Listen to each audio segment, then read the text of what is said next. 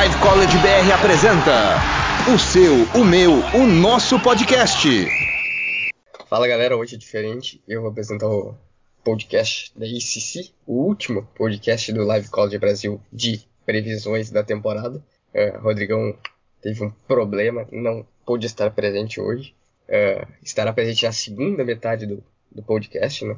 E a gente vai dividir entre as equipes que são favoritas e as equipes que podem ou não brigar por alguma coisa nessa temporada, né? E o Rodrigão vai estar nessa segunda metade das equipes que são favoritas a ACC, né? Então eu estou aqui com, junto com Ítalo Vieira, o mito dos mitos, né? Para a gente apresentar esse último podcast de previsões. Ítalo, tudo bem contigo? Tudo ótimo, Sasso. É, infelizmente o... tivemos um imprevisto aí com o Rodrigão, né, cara? Mas é, no próximo podcast, com certeza, ele estará comigo aqui pra gente gravar novamente, né? Falando das melhores equipes das, da top, top 8, né? Dessa conferência. Que é uma das conferências mais fortes, né? A gente não tem como negar isso. É, talvez só a Big 12 talvez se compare a, a esse sim, questão de, de nível, né? De, de nivelamento. Mas sem dúvidas é, uma, é a conferência mais atraente do college, é aquela que tem as equipes mais tradicionais né, da, do basquete. É a conferência que revelou o Michael Jordan, mas também que revelou o J.J. Redick, Tyler Hansbrough, né? Os caras recordistas no college de pontuação. Então vamos ver, né, cara? É, essa temporada promete bastante e vem muita coisa boa por aí, né? É, e dessa vez a gente vai, como eu tinha falado no começo, a gente vai fazer um pouco diferente dos outros podcasts. Como na ICC são 15 equipes, né?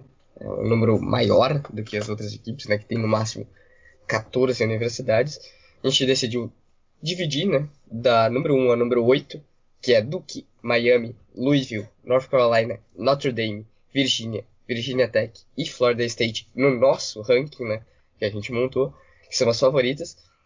A gente vai deixar para a segunda metade do, do podcast para falar, e nessa primeira metade vamos falar das equipes que podem ou não brigar pelo, pelo uma vaga na, no torneio da NCAA, e tem até surpresa nessa lista, né?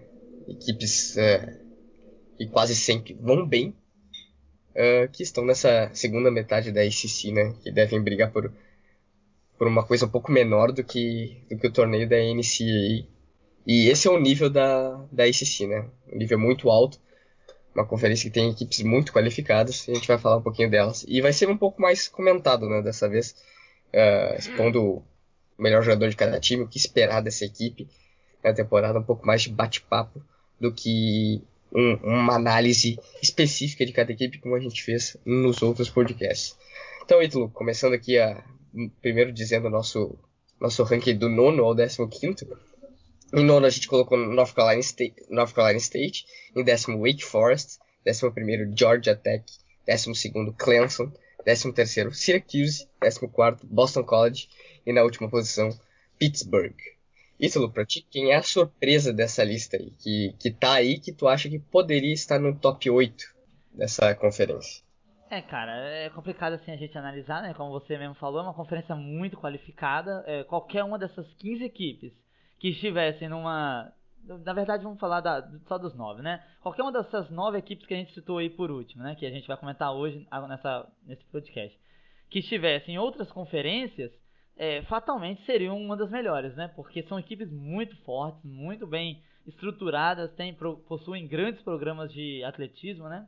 Mas eu acho que, sem dúvida, o nome mais impactante aqui nesse top 9 aí, né? As últimas nove colocadas da conferência é Syracuse, né? A conferência de, do Jimbo High, né? É, o time de Jimbo High, muito tradicional, revelou grandes atletas, já foi campeão nacional. É, sem dúvidas, é uma surpresa para muitos aí, a 13 terceira colocação no nosso no nosso top 15, né? É, mas tem motivos para isso, né? O Syracuse perdeu aí o Tyler Lydon, né? Que é um dos grandes jogadores do time na temporada passada. É, perdeu alguns outros jogadores e o recrutamento de Syracuse é um recrutamento assim mais para repor perdas do que para trazendo assim um grande destaque, um cara como como o time de Duke e North Carolina costumam fazer, né? Então acho que Syracuse assim à primeira vista, Sasso, é o nome que eu aponto como um dos times que estão aqui na parte baixa, né, da, da tabela, mas que podem quem sabe aí aparecer no oitava, sétima colocação, né, da conferência. Não é não é nenhuma, não seria nenhuma assim, grande surpresa, né, porque o time é bem tradicional e tem um treinador fantástico, né? E fa vamos falar especificamente de Syracuse, uma equipe que, como tu falou, perdeu o Tyler Lydon, mas além dele, perdeu o Tyler Robertson, perdeu o Andrew White, perdeu o John Gillon, o Darwin Coleman e também o Taurian Thompson, que foi um jogador que se destacou na temporada passada, que acabou acertando sua transferência para Seton Hall, né? Vai jogar somente na temporada 2018-2019. O cara da equipe eu acho que não, não tem como não ser o Tyus Barrow, né? Que foi o calor da temporada passada que surpreendeu, né? Foi titular da equipe boa parte da temporada. Eu acho que ele vai ser o cara que vai ser o score dessa equipe, não, não concorda, Ito? É, eu concordo, né? Até porque também o time perdeu perdeu o Andrew White, né? Também que se formou, o John Dillon, que você acabou de citar aí, né? É, é muita perda, é, realmente o time sente isso, não tem como não sentir. E eu ficaria surpreso se esse time, é, no começo de temporada, né, for, for mais estável do que foi na temporada passada. Né? E olha que o time, time tinha um, um time muito forte, né? um elenco muito forte. E o Tyus Barrow, você acabou de citar aí, né? Tá entre os melhores segundonistas, né, para essa temporada, né? A ESPN fez um ranking aí, top 25, né, de segundonistas, e ele tá lá entre os 25 melhores, né? Então, não tenho dúvida, é, é um dos jogadores pra gente ficar de olho aí é, nesse time de Syracuse. Quem sabe aí alguma algum cara novo aí surge, né? Também tem alguns calouros bem interessantes, né, esse time aí. Não é um recrutamento, como eu disse, muito forte, né? Mas tem aí o O'Shea Brice, é um canadense muito interessante, não ala que deve ter um impacto muito, muito imediato nesse time aí. É, um armador também que é o Howard Washington. Então é um time interessante, cara. Mas é como você falou, né? A princípio, assim, na nossa vista, tá na parte baixa da tabela, assim. É, e é difícil até pra gente prever Syracuse tão baixo, né? Mas infelizmente nessas, nessa temporada, desde a temporada passada, uma equipe que não tem tido um recrutamento principalmente muito forte, né? Isso acaba, acaba dificultando a temporada. Eu cito dois nomes aqui pra gente ficar de olho além do Tyus Barrow, que é o Dino Thorpe, né, um jogador que veio transferido de South Florida, tende a brigar para ser o cestinha da equipe junto com o, com o Tyus Barrow, e também o Marek Dolezaj, né, o Marek Dolezaj é um armador eslovaco, se destacou no Mundial Sub-19 da, da categoria, e ele pode ter alguns minutos já na, desde seu primeiro ano com, com o Jimbo High. Então vamos passar para uma outra equipe que está nessa, nessa parte mais baixa da conferência ACC, uma equipe que para mim tem um dos melhores, uma das melhores duplas de perímetro da conferência, que é Boston College. Né? Jeremy Robinson e Kai Bowman. Os dois juntos, mais de 32 pontos por jogo, né? Então, uma dupla bem insana essa equipe de Boston College. E depende muito desses dois jogadores para Boston College ter sucesso, né, Ito? Sim, é verdade. O, o, esse time de Boston College é, é, o patinho feio da conferência, né, cara? Ninguém dá muita ideia para esse time. Mas por mais incrível que isso possa é, parecer, mas o time de Boston College, no, na temporada, por exemplo, não conferencial do ano passado, o time foi bem. Né? O time venceu vários jogos interessantes aí. É, perderam os mais óbvios, é lógico. Mas também venceu Providence. Olha só, o time venceu Providence na temporada passada, venceu Auburn. Né? Times interessantes. Aí venceu o NC State na temporada passada também. Então, realmente é um próprio time de Syracuse. Então é um time assim, enjoado, né? Pode ser que surpreenda bastante. Falando especificamente desses dois caras que você citou, um teve 18 pontos por jogo, o Jerome Robinson, o outro teve 14,3. O Kai Bowman era calouro, né? Foi eleito o time ideal de calouros da conferência é, uma honraria que poucos calouros recebem, né? De, de times pequenos como Boston College. E o Jerome Robinson está no seu terceiro ano apenas, né? Ele vai apenas para o seu terceiro ano. Então é muito, é muito interessante a gente observar esse time. É um time jovem, mas um time com muito potencial, pelo menos no perímetro, né? Dois jogadores muito interessantes. O Robinson é muito cotado aí para ir pro o draft da NBA na próxima temporada. Muito se fala disso. Então eu acho que é um time muito bom no perímetro, mas aí do garrafão fica devendo, né, cara? Não tem um cara assim talentoso o suficiente que a gente possa dizer, é, é um time muito bom na, no garrafão. Felizmente, esse é o ponto fraco do Boston, de, desse time de Boston College. Ah, vamos ver, né, cara? Uma, duas vitórias, três vitórias, quem sabe, né? Talvez eles consigam isso aí. E para tentar amenizar essa, esse problema no garrafão, como tu falou, Deontay Hawkins, né, jogador de Illinois State, veio transferido. Vai ser provavelmente o cara desse garrafão da equipe porque foi um jogador que se destacou bastante na temporada passada em Illinois State. Lembrando que Illinois State foi vice-campeã da, da Conferência Missouri Valley, é, junto com Wichita State. Né? Wichita State teve o mesmo recorde de, de Illinois State. E Illinois State fez um, jogou muito bem na temporada passada, um time bem forte. E alguns jogadores da equipe acabaram se transferindo, né? Makaio McIntosh, por exemplo, como a gente tinha falado no podcast da Pac-12, foi para Oregon. E o Hawkins acabou se transferindo para Boston College, né? Então é um, um jogador bem interessante para adicionar nesse garrafão da equipe. Mas passando a régua aqui no próximo time, eu acho que vamos falar do pior time. Para mim é, é sem dúvida a pior equipe da, da ACC, Pittsburgh, né? Até quando eu estava fazendo aqui meu material de estudos, eu sempre ponho o cara e jogadores para ficar de olho, né? E o cara em Pittsburgh não tinha. Não, não, não botei ninguém porque realmente eu não sei quem pode ser o go-to guy, né? Desse time de, de Pittsburgh. Eu vou. Acho que Jared Wilson Frame, um jogador de, de uma Junior College, pode pintar como, como esse cara.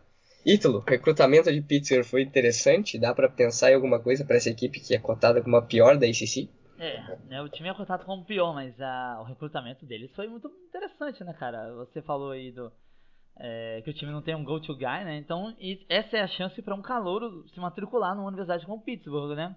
Porque jogadores que não têm um, alto, um alto índice assim de no recrutamento, não são bem ranqueados, né?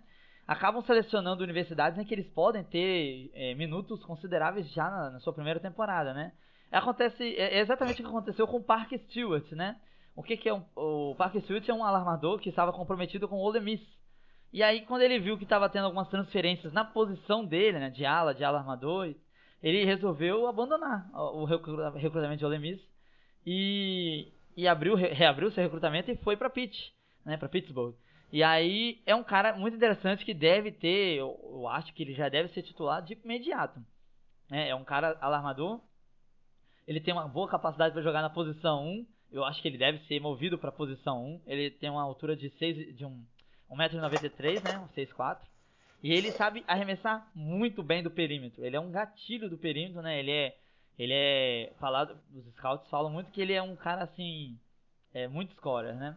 Então, vamos ficar de olho nele aí, Parker Stewart. Tem o Terry Brown também, um pivô é, boa altura, muito forte, bem bem atlético, que pode do, dominar um pouquinho nesse garrafão de, de Pittsburgh, que também foi um ponto fraco do time na temporada passada, né? E o cara que me chamou atenção nesses primeiros jogos de Pittsburgh, né? Teve um jogo, exibição aí, que é um cara que veio da Junior College, né? O Jared Wilson Frame, né? É, ele veio de uma, uma, uma, Junior College muito tradicional da, da, da, do estado da Flórida. E pode ser que ele contribua também de imediato. É um time assim, é um time em reconstrução total, né? Perdeu muita gente, sabe? Não sei, não sei você, mas a minha opinião é que esse ano é um ano de reconstrução. E o ano que vem eles já tem algum recrutamento muito bem estabelecido para o ano que vem. Ano que vem eles vão estar bem melhores aí para disputar na SEC. É, com certeza é isso. E só falando um pouco das perdas, né, para contextualizar, Jamel Artis, Michael Young, que eram dois jogadores que eram cestinhas dessa equipe, Cameron Johnson, que parecia que ia ser o cara dessa equipe de Pittsburgh na temporada, é, nessa temporada 2017-2018, acabou se transferindo, vai jogar em North Carolina, né, vai reforçar a atual campeã do college. E também o Sheldon Jeter, né, que era um outro, outro cestinho da equipe, acabou também se, uh, saindo, né, se formando. Então Pittsburgh num momento de reconstrução. Passando adiante aqui, uma equipe que tem jogadores interessantes, mas está sofrendo com suspensões, né? Até a gente pode falar um pouco dela, dessas suspensões. Mas Georgia Tech, né? Que tem um grande armador, Josh Okoji. Também um bom jogador no garrafão, que é o Ben Lammers que foi um dos líderes de toco do país inteiro, né? 3.4 por jogo. E também outros jogadores interessantes, mas é uma equipe que agora é uma incógnita por a gente não saber se essas suspensões vão fazer a diferença. O que, que tu acha do time de Georgia Tech? É uma equipe que pode. Eu acho que aqueles dois pontos, né? Pode tanto brigar lá em cima, dependendo da run, de uma run que a, que a equipe tiver, ou brigar ali embaixo mesmo, se seus principais jogadores não tiverem à disposição, né? É, o problema é a disposição dos jogadores, né? Sem o Josh Okoji, Okoji né? E, e o Tadrick Jackson também, né? Que foi suspenso né? pela, pela, pela universidade.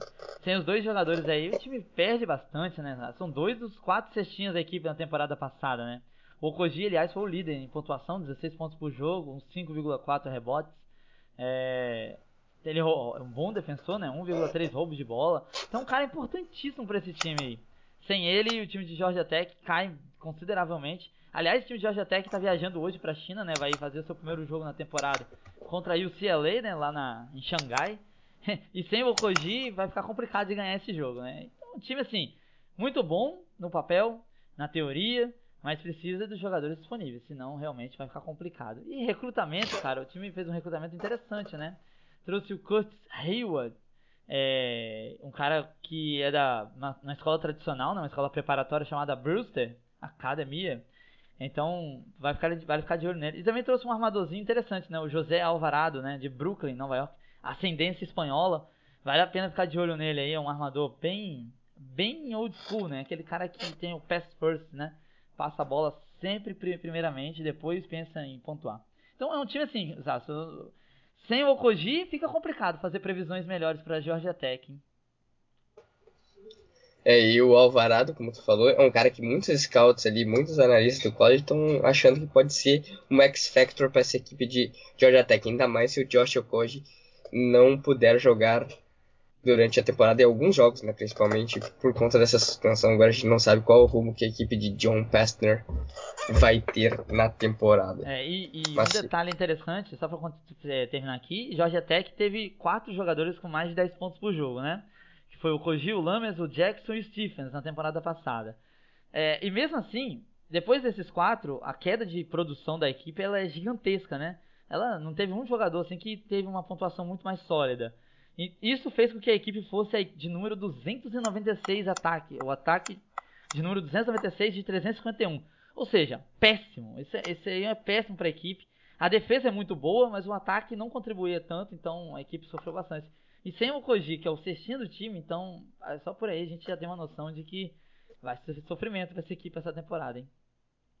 Vai ser, né? Vai ser. Vai depender tudo dessas, desses jogadores que hoje estão suspensos, né? Mas uma equipe que para mim é underrated né, nessa temporada, mesmo tendo perdido seu principal jogador, é Clemson. Clemson que perdeu o Yaron Blossom Game, um jogador bem interessante no college, fez boas temporadas por Clemson, acabou se formando, foi para NBA, né, acertou até com o San Antonio Spurs. Mas a equipe ainda manteve uma boa base, né? Não tem aquele jogador que faça tanta diferença como era o Blossom Game, mas é uma base mantida de cinco jogadores com mais de 7 pontos por jogo. Uh, entre eles o Shelton Mitchell, né, o armador dessa equipe, que é o cestinho e também o líder de, de assistências. Né?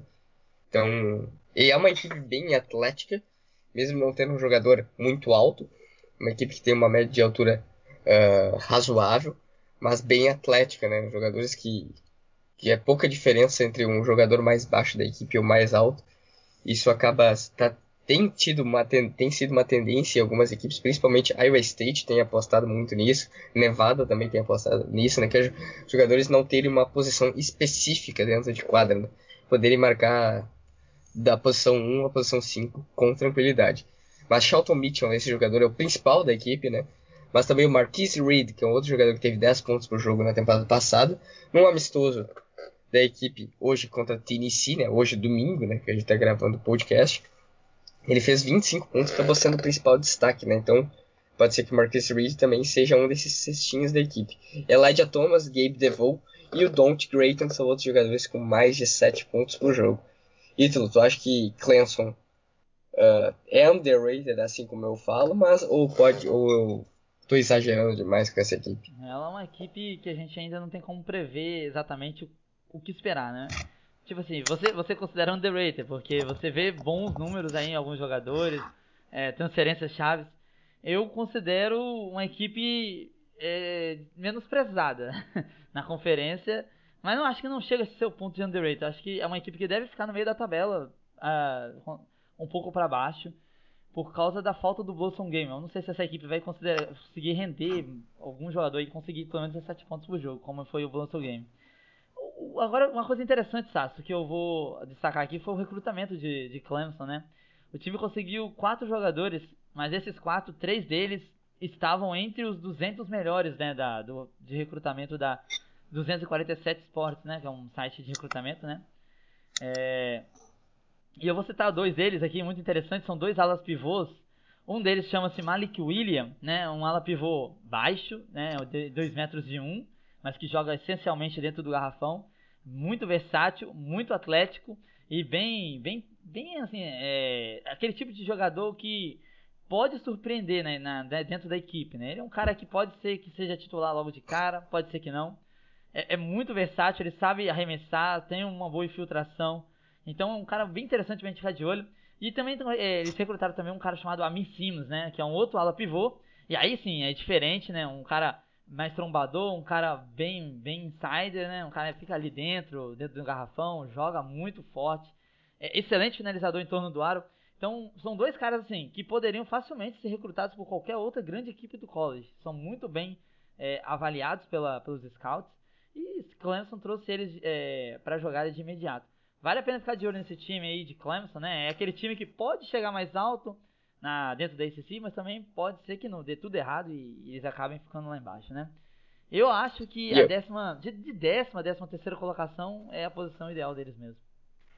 Eu não citei também dois jogadores que vieram transferidos, né? O David Scara, que veio de Valparaíso, e o Mark Donnell, né? O Mark Donnell, que até teve algum impacto em Michigan, na rotação de Michigan, e também se transferiu para Clemson, né? Então uma equipe que, junto com esses calouros que, que tu falou, e mais jogadores que se mantiveram da temporada passada, é uma equipe que tem uma rotação de no mínimo nove jogadores, né? Que podem ter tempo de quadra. Interessante isso de Clemson, vamos ver como é que vai durante a temporada.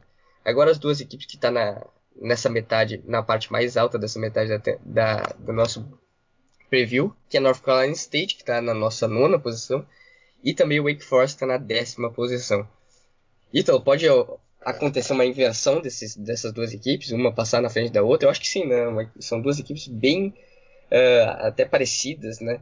Embora uh, no, no, sentido de qualidade, né? não no sentido de aonde as qualidades estão, né? Eu acho que North Carolina State tem um, um garrafão bem melhor do que o Wake Forest e o Wake Forest com um perímetro um pouco mais interessante. É, o time de Wake Forest, é, você citou aí, né? Um time que tem um perímetro muito interessante. Perdeu o John Collins, né? Que era um grande jogador da equipe, né? Um dos caras mais fantásticos dessa, da conferência no ano passado. Que pouca gente deu valor, né? Durante toda a conferência a gente sempre citava dele, né? E aí de repente ele começou a subir bastante. E aí não fosse é, durante o torneio da do próprio próprio da própria ACC, né? Ele se destacou bastante. É, muito bom pontuador, né? O cara tinha quase 18 pontos, quase 20 pontos por jogo. E aí foi embora, né? Foi pra NBA, agora tá lá se destacando na Atlanta, né? E, cara, é difícil repor um cara assim, né? E, e o time de Wake Forest é, vem melhorando bastante o recrutamento. E eu vou citar o Sean G. Brown, né? Que é o cara, um dos melhores recrutas de tempos de Wake Forest. Eu acho que o Wake Forest não recruta um cara tão bom assim. Eu acho que desde o próprio John Collins, que tava no top 100, né? Daquela época, quando ele surgiu. O, o Sean G. Brown é um alarmador, ô Sasso, que deve ter um tempo de quadra muito bom, mas ele tem uma excelente altura, é muito forte, extremamente físico, é, tem um corpo muito preparado já para o college e até dizem que ele já tem um corpo preparado para a própria NBA. É um daqueles tipos de alas armadoras slashers, né? O cara vai para dentro do garrafão, infiltra, sabe fazer bandeja, puxa é, seus marcadores para o perímetro, que ele tem um bom arremesso de, do perímetro também, não é, não é a sua característica principal. E é habilidoso. Então é um cara assim, faz um pouco de tudo em quadra, né? E é um ala. Então vale a pena ficar de olho. Deve contribuir, deve ter um impacto imediato na, na, marca, na, na armação de jogadas, na pontuação. Vale bem a pena de ficar de olho. Eu acho que o Wake Forest é um time muito bom. Vale a pena a gente ficar de olho nele, nele sem, sem dúvida nenhuma. E também o Wake Forest, além do Brian Crawford, do Keishon Woods, que são os principais jogadores dessa equipe, e do Sean D. Brown, né, que é o calor que tu acabou de falar, tem o Mitchell né? Wilbekin. Muita gente vai se lembrar da, do irmão dele, né? O Scottie Wilbekin, que foi armador daquela equipe de, de Flórida, né? Grande equipe de Flórida, que teve bons papéis na, nos, nos torneios da NCAA. O Wilbekin acabou indo jogar na Europa, né? E o irmão dele tá aí no último ano dele de universitário, jogando em Wake Forest. Teve uma boa média até na temporada passada de 7 pontos por jogo. Vai ser interessante ver ele nessa temporada. É, e também e, o Terry. Só interessante que ele mantém a média de 7 pontos desde a temporada de calor, né? 7 pontos 7, é, é a média preferida dele, né? É um cara equilibrado, né? Pelo jeito ele vai ter 7 pontos de novo, né? e o Terry Thompson também, né? Um jogador que veio transferido de Marshall, que é assim um jogador pro garrafão, né? E a equipe precisava de jogadores do garrafão e acabou pegando um por transferência, né? Terence Thompson deve ser titular dessa equipe de Wake Forest. Passando de um garrafão para o outro, vamos para o garrafão de North Carolina State, que tem um dos melhores da conferência. Né? Abdul Malik Abu, que era um cara que se esperava que ia para o college já na segunda temporada, para ir para o college não, para a NBA, na segunda temporada dele, acabou ficando e já está na última temporada dele, né? Parece que, foi ontem que ele começou a carreira, que a gente viu o ano de freshman dele, mas já está indo para a última temporada dele no garrafão de North Carolina State. E o Yurt Seven, né, o turco que foi cercado de expectativa na temporada passada, acabou se mostrando muito cru, principalmente ofensivamente. E nesse ano espera-se uma maior evolução dele, né? É, North Carolina State com um time bem equilibrado, mesmo com a perda do, do Dennis Smith Jr., né, um cara que abalou o college na temporada passada com, com aquele seu atleticismo, mesmo sendo um armador, né, um estilo parecido com, com o Steve Francis, com o Derrick Rose. Então, North Carolina State, mesmo com a perda do seu principal jogador, vem, vem forte para essa temporada. Mas esse garrafão que mais impressiona nessa equipe, não é?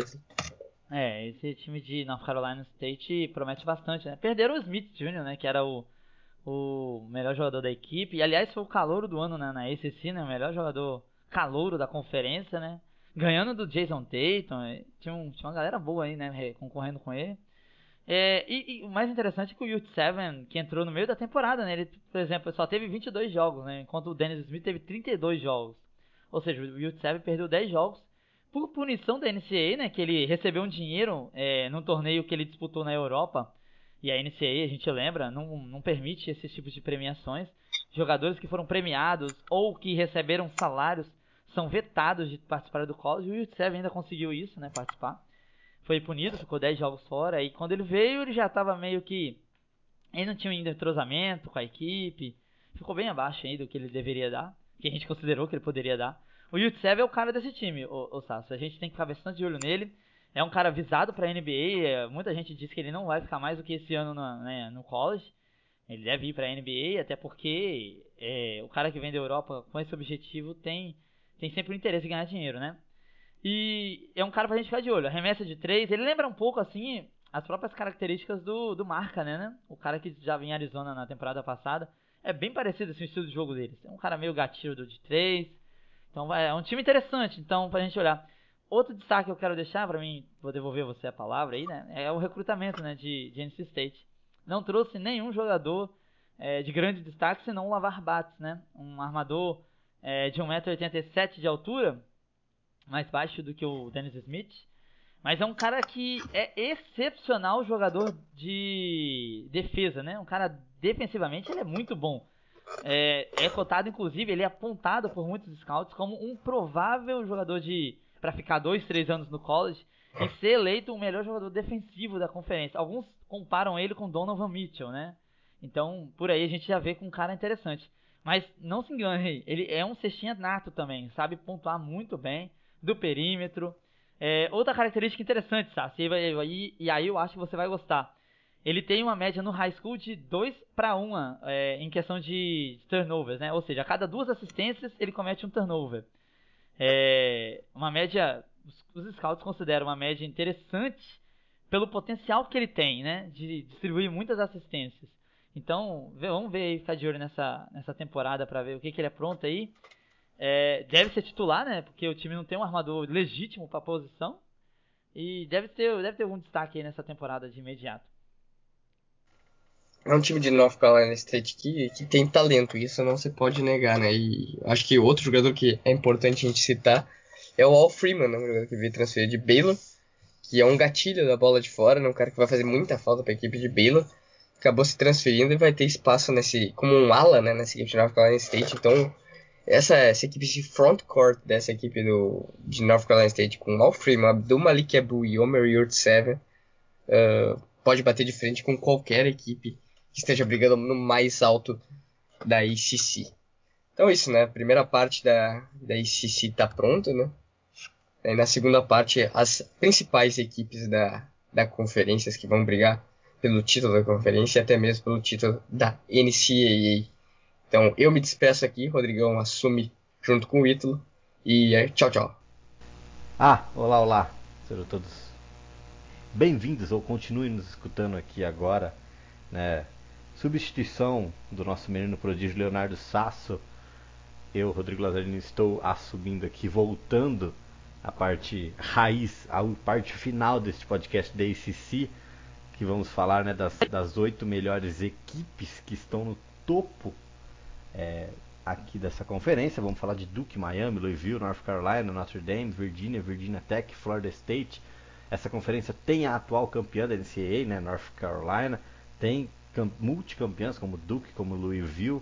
Então é bem interessante. Agora é uma conferência, se não for a mais forte do college, está entre as melhores ali. E ao meu lado ele continua nessa jornada, nosso querido Mítalo, Ítalo Vieira. Ítalo, e aí, tudo certo com o senhor? Tudo ótimo. É, é, vamos lá para continuar essa conferência maravilhosa aí, né? ACC. O Sasso deu lugar, é, saiu, né? Deu lugar a você, né, Rodrigo? Claro. Mas só quem não sai aqui sou eu, né? Aqui tá complicado sair daqui, ninguém deixa. É, é pra, é, é, pra, é pra compensar o podcast que você não fez com a gente. É, realmente teve um podcast que eu não participei, não, da SEC. É. Mas, cara, mas é isso, né? A SEC vale por duas, né? Tem time pra caramba nesse negócio aqui, é 15 equipes. É a conferência que mais tem equipes, inclusive, no college, né? Nenhuma Sim. conferência tem mais do que ela. Exatamente. E é isso, vamos falar, vamos falar dessas oito equipes maravilhosíssimas, né? Aliás, são oito equipes que podem muito facilmente estar no, no, no March Madness, né? Ah, com certeza. No mínimo, no mínimo 5, 6 ali estarão, né? Bom, a gente, para não enrolar muito aqui, vamos falar da, da uma posição que a gente colocou em oitava na Universidade de Florida State. Florida State perdeu, né, os seus principais atletas, perdeu o Xavier Hatton Mays, perdeu o Jonathan Isaac, que foi pro Orlando Magic, perdeu o Dwayne Bacon, que está no Hornets. As armas ofensivas acabaram ali. Por isso que Flórida deu né, uma, uma caída. Flórida, inclusive, lembra que na temporada passada ficou muito tempo na ponta da tabela ali, vinha se destacando.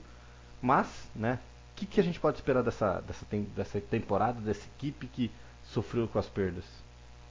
É, Florida State terminou em segundo lugar na conferência, né? Frente, empatado com Louisville e Notre Dame, né? Como é. as melhores equipes ali. O time de Florida State perdeu muita gente, né, cara? Perdeu os melhores jogadores, na verdade, né? O Bacon, o Isaac, o Hatton Mays, que você falou aí, né?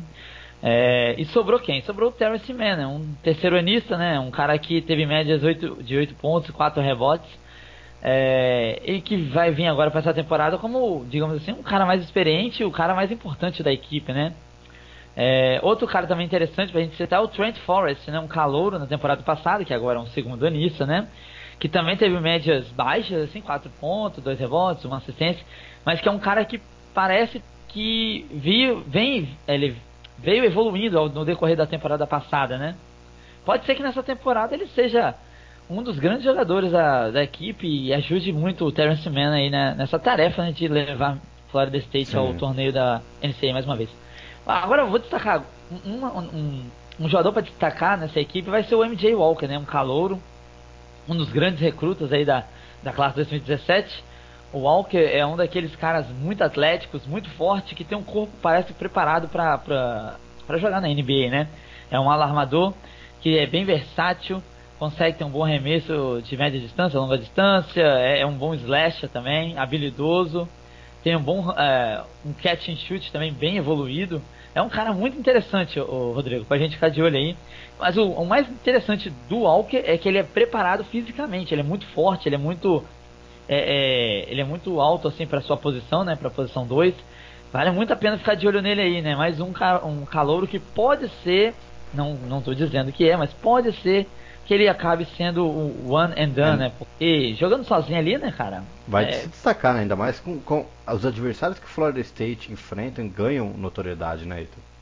É, e, e aliás, ele já tá, ele tá jogando nesse momento, né, no amistoso e tá pontuando pra caramba aqui.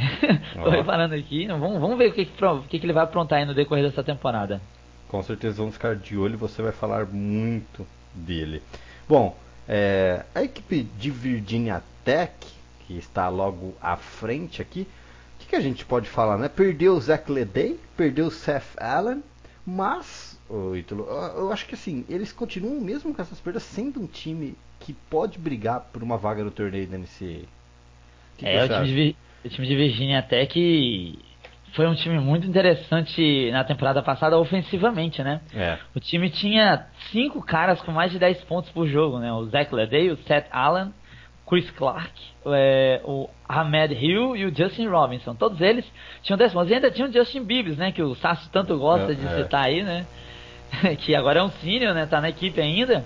E que tinha 9,2 pontos por jogo. Ou seja, era muito boa ofensivamente. O problema de Virginia Tech era a defesa. A defesa da equipe deixou muito a desejar, vacilou muitos jogos.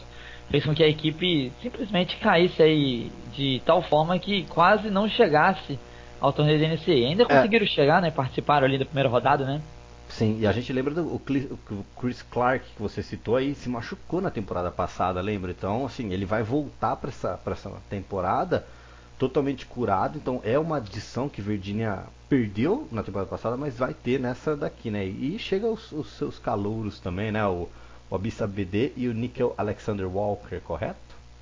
Correto, correto. Aliás, o, você falou do Chris Clark, ele se machucou duas vezes já, né? Duas é. temporadas, a primeira e a segunda dele, ele perde pelo Pouco menos metade de cada uma, né? É, mas assim, nessa temporada ele é o cara, né? O cara da equipe, ele tem que ajudar esse time que não tem mais o Ledey, nem o Allen. E, cara, você citou aí o Alexander Wall, que eu sou suspeito a dizer, mas eu, pra mim é um dos calouros que mais chamam atenção aí da, da dessa classe, né? 2017.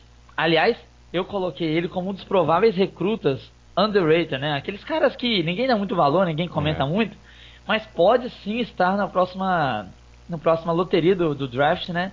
Ele é muito bom, é um alarmador que tem uma capacidade é, excepcional para jogar na posição 1 também, pode ser um daqueles alas playmakers, né, digamos assim, um cara que arma a jogada, é alto, abessa, tem um bom arremesso de média distância, de longa distância, bom infiltrador, né? Faz é, é, um bom slasher. É um cara muito interessante, ele é muito versátil, é canadense, né? É mais um da escola canadense. Vale a pena ficar de olho nele, hein, cara. Ele é um, um Nickel Alexander Wall, que aliás o primo dele joga em Kentucky, né? O Shai Giggles Alexander, é, que também tem as mesmas características, mesmo tamanho, mesmo biotipo físico, né? É bem interessante, vai ser legal assistir esse cara. E o Abyss Abed é um armador muito bom, né? É. Um cara assim que vai contribuir de imediato nessa equipe aí. Então, cara, é uma equipe assim. Eu não, não sei se a gente pode apostar muito em Virginia Tech, mas entre as oito primeiras, a, a probabilidade é muito grande de eles estarem, com certeza. Exatamente. Bom, é, falando quase do, do vizinho ali, né, do mesmo, da universidade do mesmo estado, falamos da Universidade de Virgínia, né, Virginia Cavaliers, sempre dando trabalho para as grandes, sempre estando nas cabeças. A gente pôs para baixo um pouquinho, né? Perdeu o Londo Perrantes, gostava muito dele. Mas assim, é, tem ainda talento nessa equipe, né? Como o Kyle Guy, que se destacou muito na temporada passada. Eu, eu não vejo eu não vejo profundidade nesse time de Virgínia, para te falar a verdade, assim, te falar a verdade. Eu acredito que eles possam estar sim no March Madness, mas eles não vão ter a profundidade que tiveram na temporada passada, eles não vão ter o talento ofensivo que tiveram na temporada passada para vencer jogos necessários. Como, por exemplo, é, o Syracuse no Carrier Dome, entendeu? É verdade. O, cara, o time de, de, Virginia, de Virginia depende bastante dos jogadores que ficaram, né? É. Perderam os melhores jogadores da equipe, né? O, o Perrante, você citou aí, né? Um cara que era dono de 12 pontos por jogo, 3 rebotes, 3 assistências, né? Era um dos caras mais importantes da equipe um dos melhores arremessadores também, né? Perdeu alguns outros caras interessantes aí, o próprio Shayok, né, que você citou também, tá, se transferiu para Iowa State, né? Vai ser um senior lá. Cara, e, e, eu, na minha, na minha, meu ponto de vista é que o time de Virginia vai depender demais dos calouros da temporada passada, né?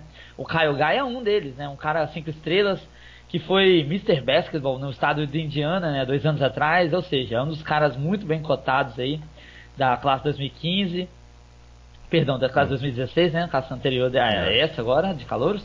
E o Ty Jerome, né? Que vai ser o armador titular dessa, dessa temporada, né, cara? Eu, eu acredito que ele vem pro lugar do Perrante. O Jerome, inclusive, tem umas características muito legais, lembra um pouquinho até o, o próprio Malcolm Brogdon, né? Um cara especialista em defesa, um cara que tem um bom arremesso. Então é um cara assim que pode ser ajuda também imediata. É um time muito jovem, o Rodrigo. Um é. time muito jovem, dois, quatro sophomores que devem ajudar muito essa equipe. É um time em reconstrução, mas é aquilo. Um treinador, é, o Bennett, ele é, é, o Tony Bennett, ele é um treinador muito bom. Eu acredito que esse time de Virgínia possa sim surpreender. Se eu tivesse que apontar um sleeper na conferência, eu apontaria esse time de Virgínia aí. Ah, com certeza vai estar no March Madness. Então, assim, né? Talvez e, queime a nossa língua. É, e, e, esse Caio Gai aí que a gente citou, né, cara? Ele é um daqueles jogadores que, se tiver uma temporada boa, ele pode ir pro draft, porque é. ele sempre foi comparado ao. Gatilho na bola de três pontos, hein? É, ao Clay Thompson, né? Ele é comparado é, ao Clay Thompson. Gatilho. Então, vai eu espero, eu espero que ele volte com aquele cabelo ousado dele, viu, Vitor? Porque eu gosto muito da, da ousadura do cabelo dele, como diria Felipe Melo. Vamos ver, né, cara? Acho que não, hein? Eu, vi, eu vi, eu tava dando uma olhada nos jogos de Virginia, que ele tá com hum, cabelo curtinho, hein? Triste, hein? Então vai perder, vai perder a força do samurai, então. Então já era, não vai mais meter bola. Vamos Bom, chegamos agora no nosso top 5 aqui, as últimas 5 universidades. Notre Dame, né? Notre Dame é uma universidade que também sempre dá trabalho, também colocaria como sleeper junto com Virginia. É, e a ótima notícia para Notre Dame é que os dois jogadores principais da equipe, Matt Farrell e o Bonzi Consul, estarão de volta. Então, isso é um grande reforço para a Universidade de Notre Dame, dos Fighting Irish, aquela universidade maravilhosa. Agora a grande questão é: Será que os outros jogadores que estão no elenco vão ser é, o suficiente para dando suporte a esses dois jogadores? Temple Gibbs, o Martin Gaben, o DJ Harvey. Será que eles conseguem suprir a necessidade ou a falta, a ausência da experiência e estar tá junto com, com o Coulson e o Farrell?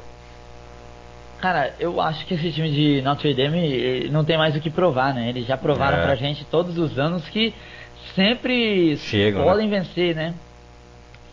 E o mais engraçado de tudo é que esse time não tem altura, cara. A gente olha no elenco do, do time de Notre Dame, não há um pivô de um seventh footer, nem sequer um, um cara de 2 metros e 10, um 2 metros e 8 é sempre caras baixos, 2 metros e 6, 2 metros e 5, 2 metros e 3, caras baixos jogando de pivô. Por você ter uma noção, o Bonzi Coulson, que tem 1,98m de altura, ele costuma jogar de pivô, né, nesse time aqui.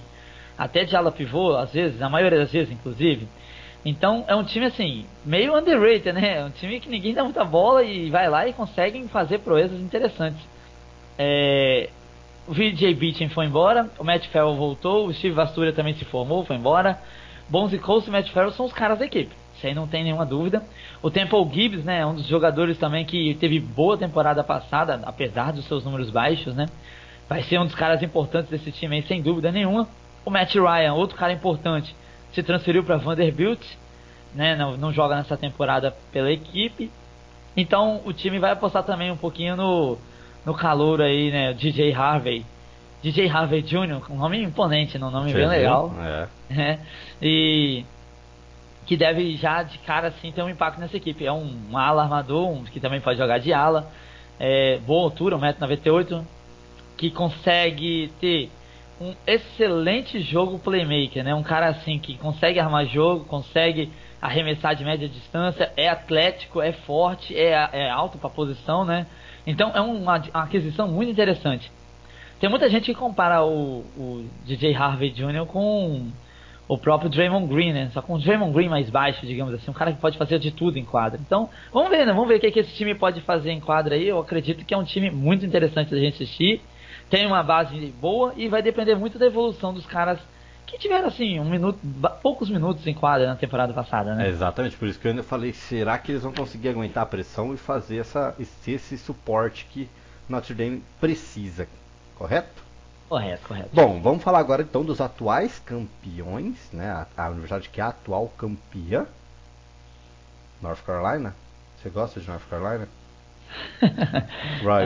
É, vamos, vamos ver, né, cara? Eu, eu, particularmente não curto muito o estilo de jogo dos Tar Heels. Eu prefiro é. dos Blue Devils. Mas né, é, é, difícil não admitir que o time de North Carolina sempre é uma pedra no sapato, né? Sempre. Principalmente Consegue dos dois... Wildcats, né? É, nem fala disso. Bom, dois, dois anos seguidos, né? Que, que, que North Carolina, sempre como que a força é maior, né? North Carolina chega dois anos seguidos na, na grande final, né? Perdeu em 2016 para Vila Nova, venceu a Universidade de Gonzaga agora em 2017. Será que estará no Final Four em 2018? aguardaremos abril para saber. Bom, a grande notícia né, que impactou a Universidade de North Carolina nesse, nesse início de temporada péssimo de Joel Berry II, que foi aquele garoto que fez aquele fake shot dois anos atrás contra a Vila Nova, que patou o jogo e tal. O cara.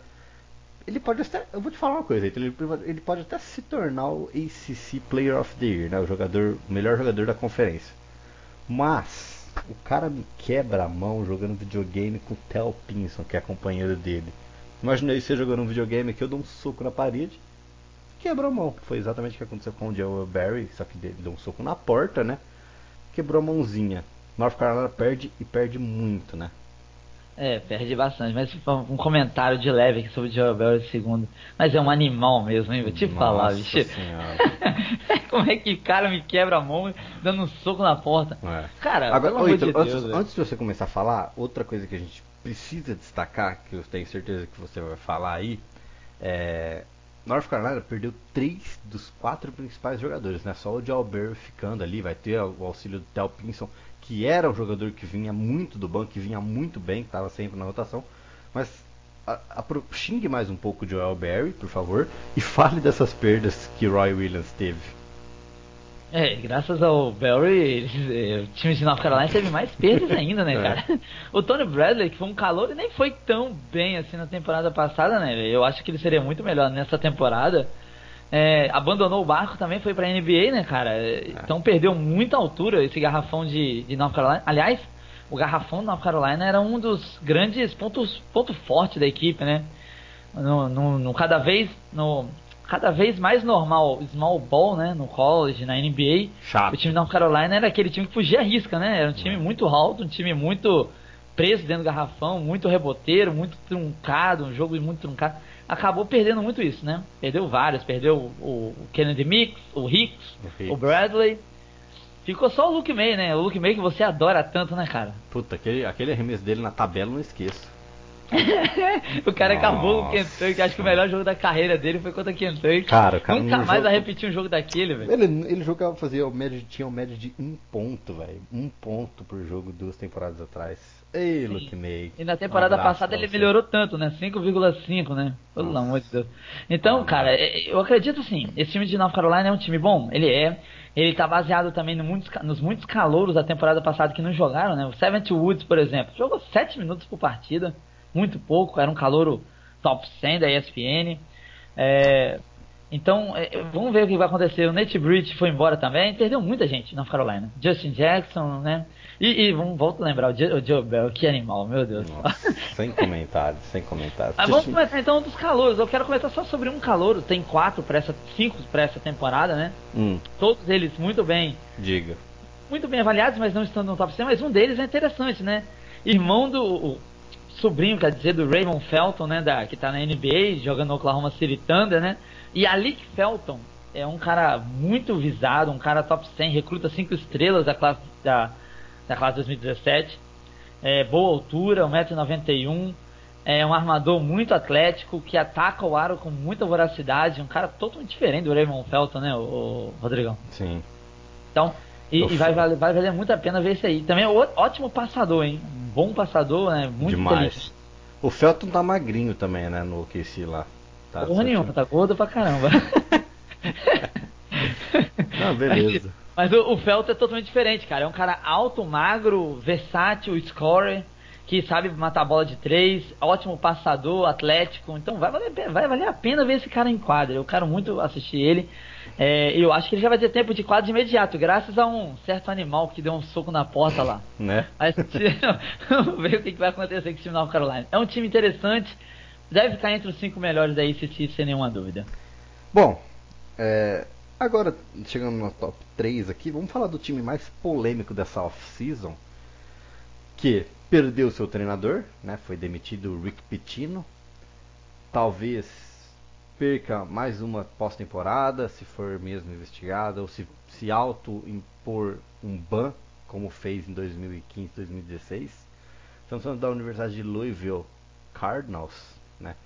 Infelizmente fica no estado de Kentucky, a cidade de Louisville, bela, uma bela cidade, viu? Então eu já tive a oportunidade de conhecer Louisville. Tirando a universidade, o resto é belíssimo lá. Porém, é, a gente, eu olho para Louisville hoje, eu vejo de um ponto de interrogação. Por mais que a gente saiba que tem talento na equipe, porque o bastidor, tudo que está acontecendo, que, o que aconteceu lá, ferveu. Você concorda comigo? O que, que, que, a gente, que, as, que, que os jogadores pensam? Imagina você tá treinando num estilo com o Rick Pitino há, sei lá, 10 anos que ele tá lá, 8 anos que ele tá lá. De repente vem um técnico interino para mudar o estilo. É, eu não sei, eu, olho, eu tô te falando, eu olho para o Louisville, a gente colocou eles alto por quê? Porque a gente sabe que tem talento na equipe. Mas o que vai acontecer com o Louisville nessa temporada, para te falar a verdade, eu não sei não. É, o time de Louisville era um dos favoritos, né? Até o título nacional, se caso por exemplo, o Jalen Johnson ficasse, né, o Donovan Mitchell, Donovan, esses dois caras foram embora, eram caras importantíssimos para essa equipe. O time de Louisville tinha um jeito, tem um jeito totalmente com, com o Rick Pitino de jogar, né, um bem defensivo, defesa quadra inteira, a maior parte do jogo. Às vezes muda para meia quadra, mas mesmo assim é uma defesa muito forte.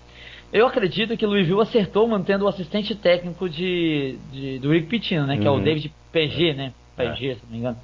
E acertaram nesse ponto porque os próprios jogadores pediram para que mantivessem um assistente técnico. Ou seja, se eles pediram é porque o assistente deve ter o mesmo estilo de jogo do, do Pitino. Então, a princípio, a gente dá um voto de confiança para esse time de Louisville, deve ser mais ou menos a mesma coisa que seria com o Pitino. É, vai acontecer mais ou menos o que aconteceu com a SMU. Saiu o, o Larry Brown, mas o, o assistente técnico Jankovic é mais ou menos a mesma coisa. Então o time de SMU continuou a mesma coisa na temporada passada, né? Então, o time de Louisville deve ser mais ou menos o mesmo estilo de jogo. Falando dos jogadores, é, eu quero destacar um cara interessante nesse time, que é o VJ King. Foi calor na temporada passada. Estava no meu time no draft, né? né? No, no Fantasy. Fantasy, né? É. Eu tentei draftar ele, mas teve um infeliz que draftou ele antes, né? Infelizmente. É. o VJ King, cara, é um daqueles caras muito cotados dentro da ACC para ter aquela breakout season, né? O cara que vai ter a, a temporada de, de, maior destaque, que a pontuação sobe a níveis bem maiores, a rebote, assistência. O cara simplesmente explode na temporada, né? É, era um calor, cinco estrelas, recruta cinco estrelas, muito bem visado pelas outras equipes da, da NCAA. Kentucky tentou recrutar ele, não conseguiu. Então, é, vale a pena ficar de olho no VJ King. Outros jogadores interessantes é o Kentin Snyder também, né? Um é. cara muito interessante, vai ser um senior, o cara mais muito. diferente da equipe. É um cara um pouco, um pouco chato na marcação, né? O cara enrolado, que é, é, força muito os turnovers das outras equipes também. Mas perdeu alguns jogadores interessantes. Agora, falando dos calouros, e isso é o que chama atenção, né? E um desses calouros é o que mais chama atenção ainda, que é o Brian Bowen, né? Inclusive, por enquanto, ele está suspenso. Ele, ele que é o pivô de toda a confusão de Louisville, né? É. Acusado aí de receber nada mais, nada menos do que 100 mil dólares para poder jogar pela universidade, né? Tá suspenso. Ele é um recruta de 5 estrelas. Se ele jogar, vai ser o cara do time, né? Vai ser um dos principais jogadores. Porque é um scorer, é um cara muito interessante. Mas também temos que destacar, né? O time de Louisville trouxe o Malik Williams, um ala pivô de Indiana, do estado de Indiana, alto, forte, reboteiro e que tem arremesso, né? Um cara que pode jogar até de stretch four. Tem também o Darius Perry, um armador muito interessante, muito parecido com o Terry Rozier, né? O, você vai ver ele jogando em quatro, né? É, que jogou você, vai, você vai ver ele jogando em quatro, você vai lembrar do Rozier jogando. Um cara muito chatinho na marcação e que sabe pontuar. E também um outro ala pivô, né? O Envora. Esse aí não deve ter muito tempo de quadra, mas também é um top 100. Então o time de Louisville recrutou muito bem, né? E não perdeu Como nenhum sempre, deles. né? Recruta muito bem sempre. É, perdeu alguns recrutos agora nessa classe de 2018, né? Por causa desse escândalo. Mas a classe 2017 ela é boa. Então esse time de Louisville tem talento, tem um time experiente em quadra. É, e vamos ver como é que vai ser agora, né? Sem Henrique Tino, eu acredito que ainda são uma das três melhores equipes, mas eles vão ter que provar isso em quadra agora. Porque até a AP, se a gente for notar bem, ela abriu mão um pouco de Louisville. Você vê que Louisville era uma equipe top 10. E nesse momento não estão ranqueados sequer no top 10 da, da do é, college, né? É. Eu acho que isso aí já é um motivo, já é por causa do, do escândalo. Acho que a IP até ficou. puniu a equipe de Louisville de certa forma, né? Exatamente. É. Número 16 aqui, só para complementar, número 16 do ranking. Da EP, né? Bom, hum. é, agora chegando no nosso medalhinha de prata aqui. Duas, as duas universidades restantes, as duas últimas das previsões das milhares que fizemos hoje, este ano, novamente. Vamos falar da Universidade de Miami os Hurricanes. Eu tô muito animado para assistir esse time. Então, eu vou te falar.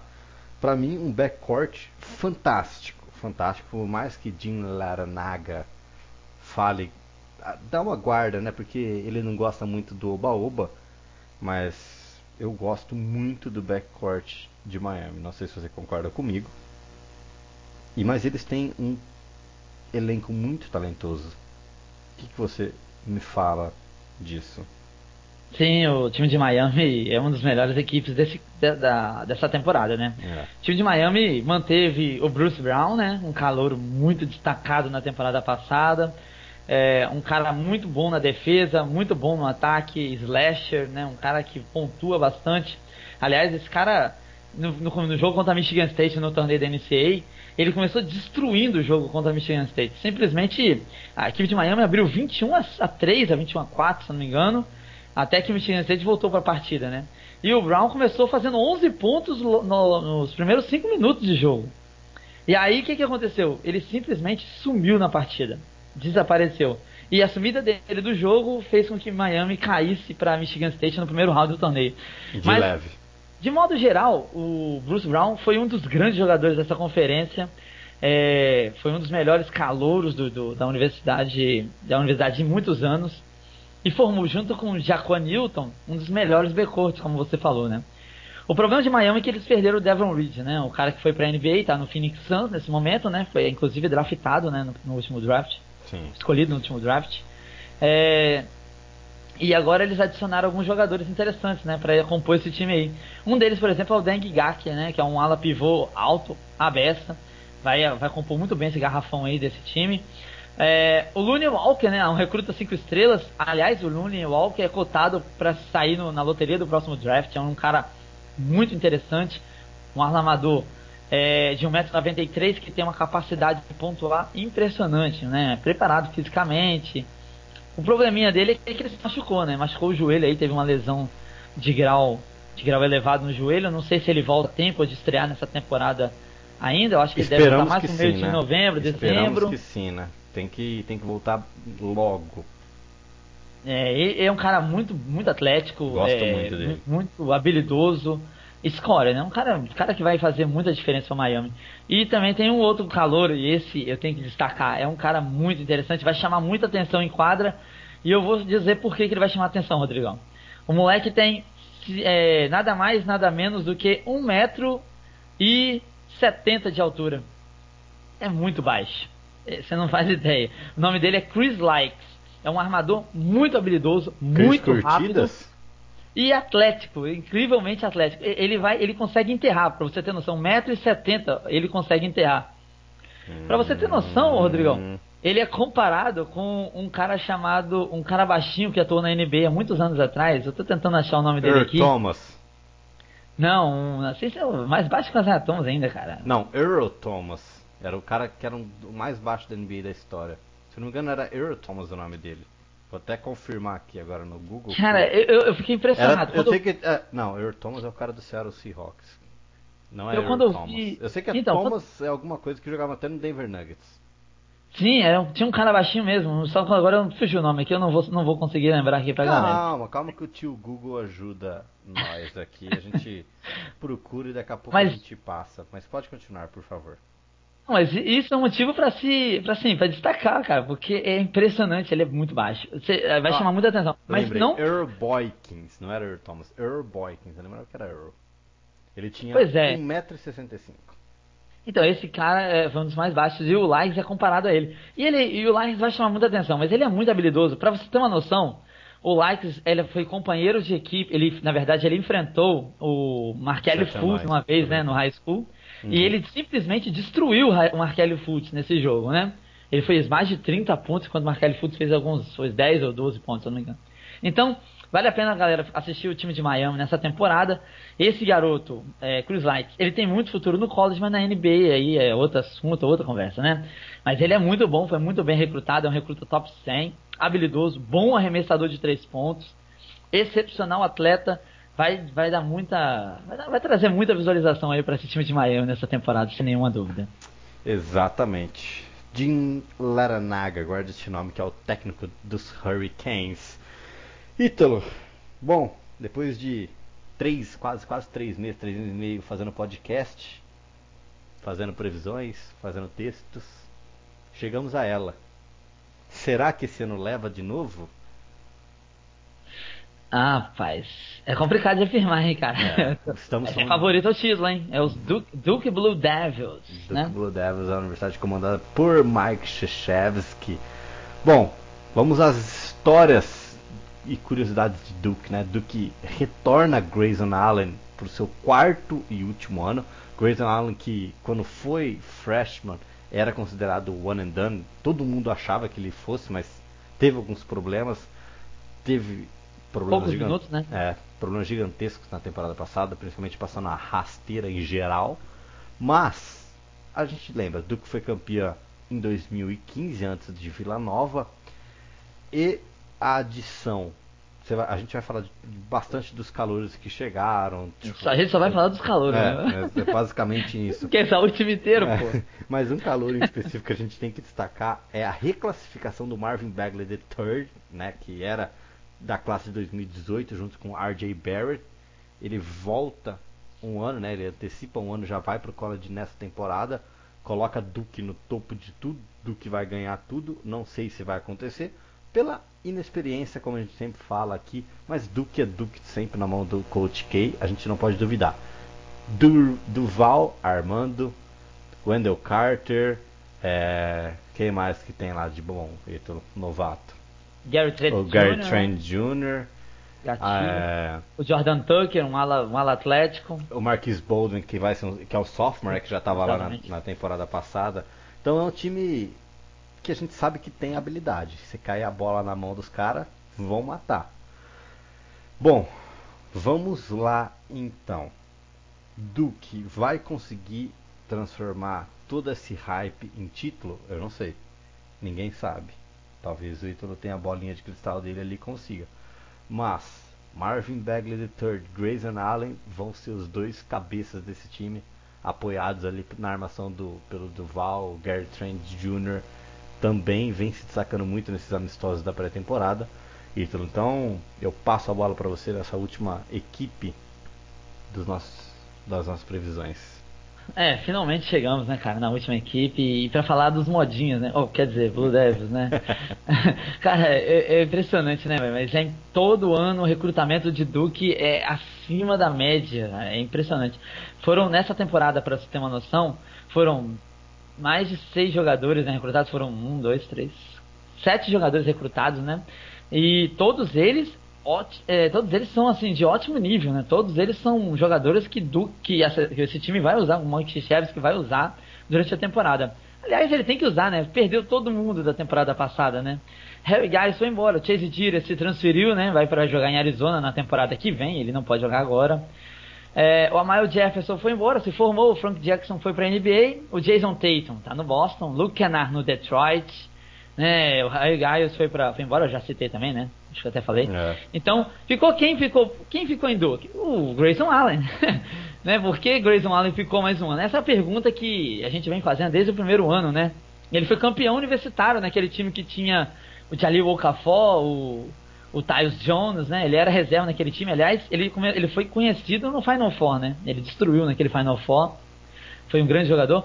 Então, da segunda temporada foi muito boa. A terceira temporada dele, que foi o ano passado, ele foi. Ele caiu de produção. A queda de produção dele, muitos dizem que é, foi a falta de um armador, né? É. é a falta de um cara para até, a, até o Kennard teve que levar a bola na temporada passada, né? É, muito isso também. Então, a falta de um armador clássico e o, e o Coach K, ele gosta de usar um armador clássico, um cara que não pontue tanto, mas um cara que distribua o jogo, que saiba é, controlar o tempo, né, de, do, do, jogo. Um cara que, um armador, né, um old school, um cara que entenda disso. É, e ele não teve isso na temporada passada. O Frank Jackson não era isso. O Frank Jackson é muito parecido com o que é o Trevon Duval, por exemplo, agora, né? E, e esse foi o problema. O Grayson Allen teve que jogar de armador, foi até bem um pouco a, na, na, parte final da temporada. Sem rasteiras. Mas a, as rasteiras acabaram com ele, né, cara? Cara, cara foram três. Três rasteiras. É, uma foi punida, né? As outras duas é. passaram, passaram de leve aí, né? Então agora. Vamos, cara, tentar, é... vamos tentar recuperar esses tweets, né, Ítalo, e colocar na matéria para ver se a gente consegue lembrar a galera. É, foi. vamos tentar isso aí, né? Vou, e ele, ele, é o cotado, né, cara, como jogador do ano na conferência. Ele já tá eleito como assim, como o jogador é, de pré-temporada, né?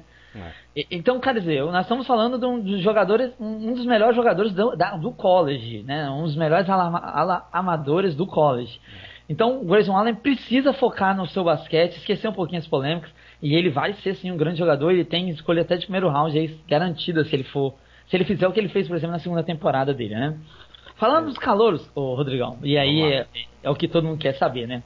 Marvin Bagley III é one and done, tá brigando aí pela primeira pick do próximo draft. Na minha opinião, hoje eu colocaria o Marvin Bagley no top 3 do draft. Eu acho que ele é, junto com o Michael Porter Jr., Luca, junto com o Luca Doncic, um dos melhores atletas para o próximo draft.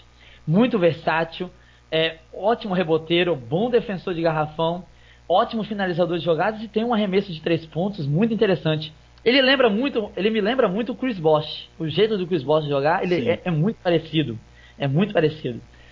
Ele é alto a beça também, né? Quase um seven footer, né? Ele dizem que ele tem já está chegando nessa altura, ele ainda está crescendo. Tem esse detalhe também.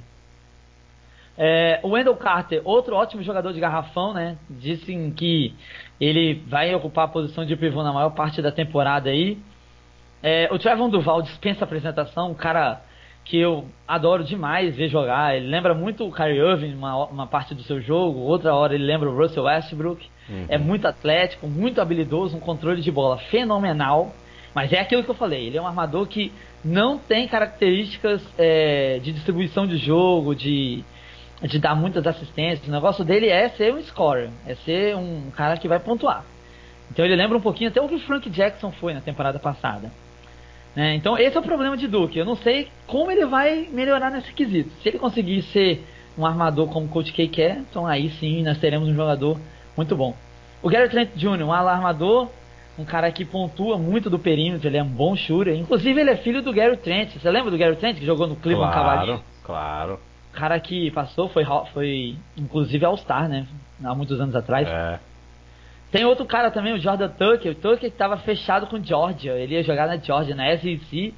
Só que quando o Duke ofereceu uma proposta, porque Duke não conseguiu recrutar um ala, né? Uh -huh, Kevin sim. Knox. Kevin Knox foi para Kentucky. Foi pra Kentucky, graças e a aí Duke se viu na obrigação de ter que recrutar um ala a emergência, né? E aí o único hum. que tinha disponível era quem?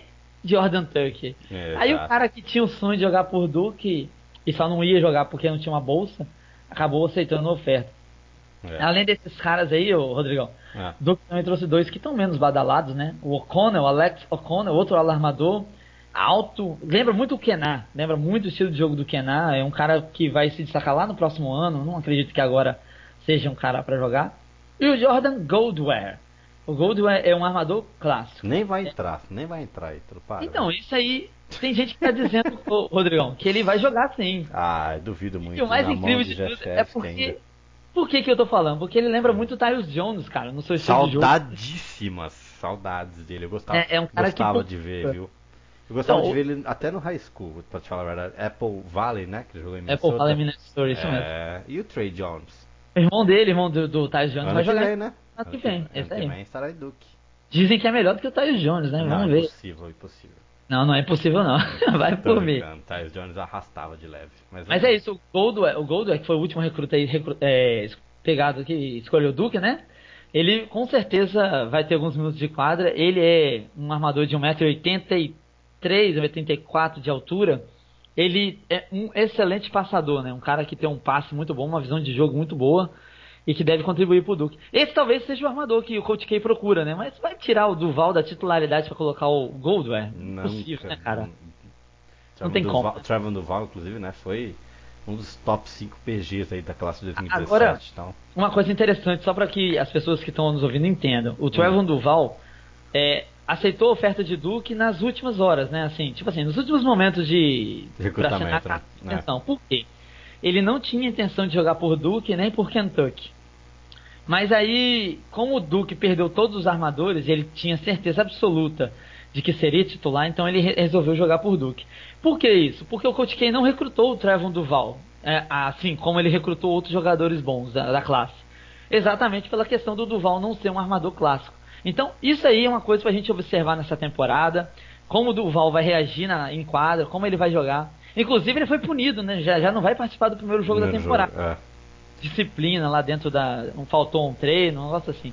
Então, já, já por aí a gente já vai vendo como é o Duval. Um cara ambicioso, um cara é, meio que individualista. Individualista, certo. Então, os times da NBA já procuram ver isso no cara, né? Então, eu acho que por isso esse é o motivo que ele não tá nem no top 10 de muitos mocks aí.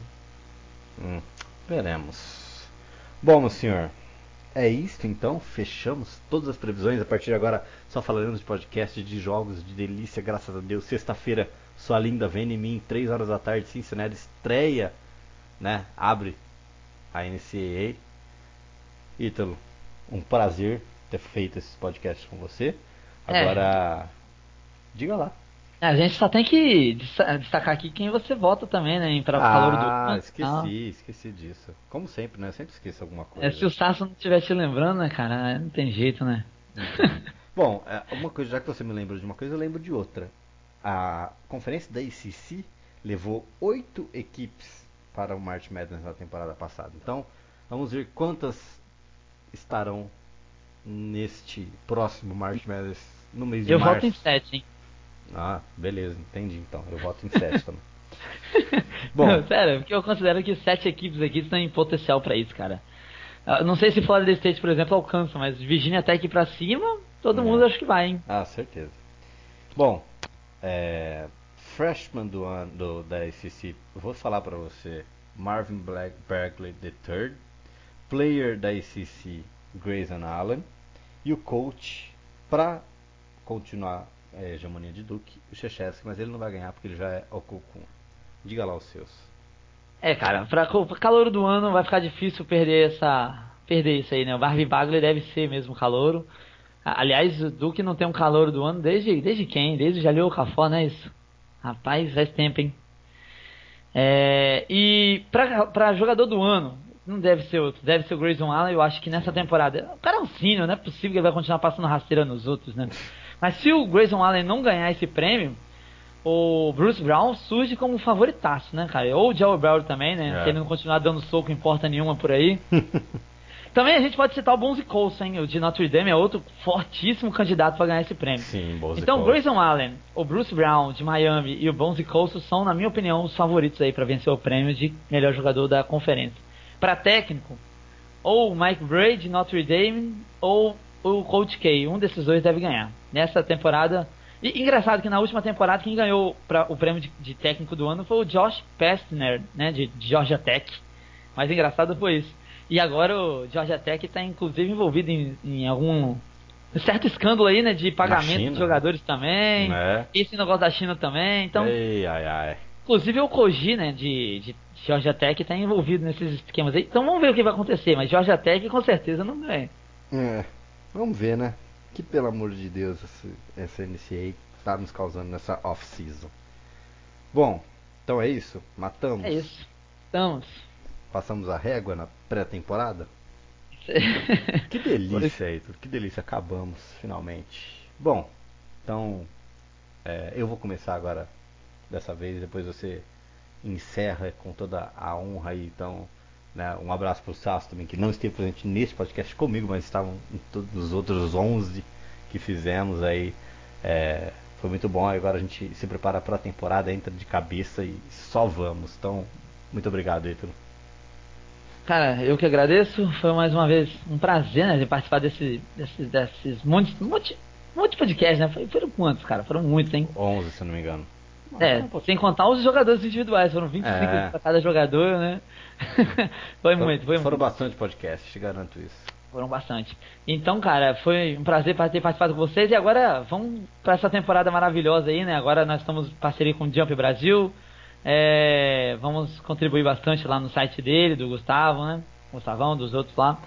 E Live College, né, cara? Todo vapor para essa temporada do college que promete, né, cara? Michigan State, Kentucky, Duke, UCLA, Arizona, grandes equipes que provavelmente devem chegar longe aí na temporada. Quem sabe aí um, um desses times que nós citamos aí no decorrer da temporada vença, né, o torneio da NCAA. Quem sabe? E é isso. É isso. Previsões é isso. A gente prevê uma coisa, mas na maioria das vezes não é o que acontece. a maioria das vezes a gente erra, essa é a verdade. Mas Fazer o quê? Acontece, é. não é? é. então é isso, cara. Foi um prazer e tamo aí. Vamos continuar nessa temporada maravilhosa. Live College a todo vapor para essa temporada. Isso aí, como você já deu a letra, siga-nos em todas as redes sociais, então Twitter, arroba LiveCollegeBR, Facebook.com.br LiveCollegeBR, estamos no YouTube também fazendo videozinhos. Estaremos é, agora fazendo, fazendo mais vídeos ainda para o YouTube com mais novidades. Então é isso, meus queridos. Um beijo no coração de todos. E pelo mais uma vez, muito obrigada e tchau, tchau.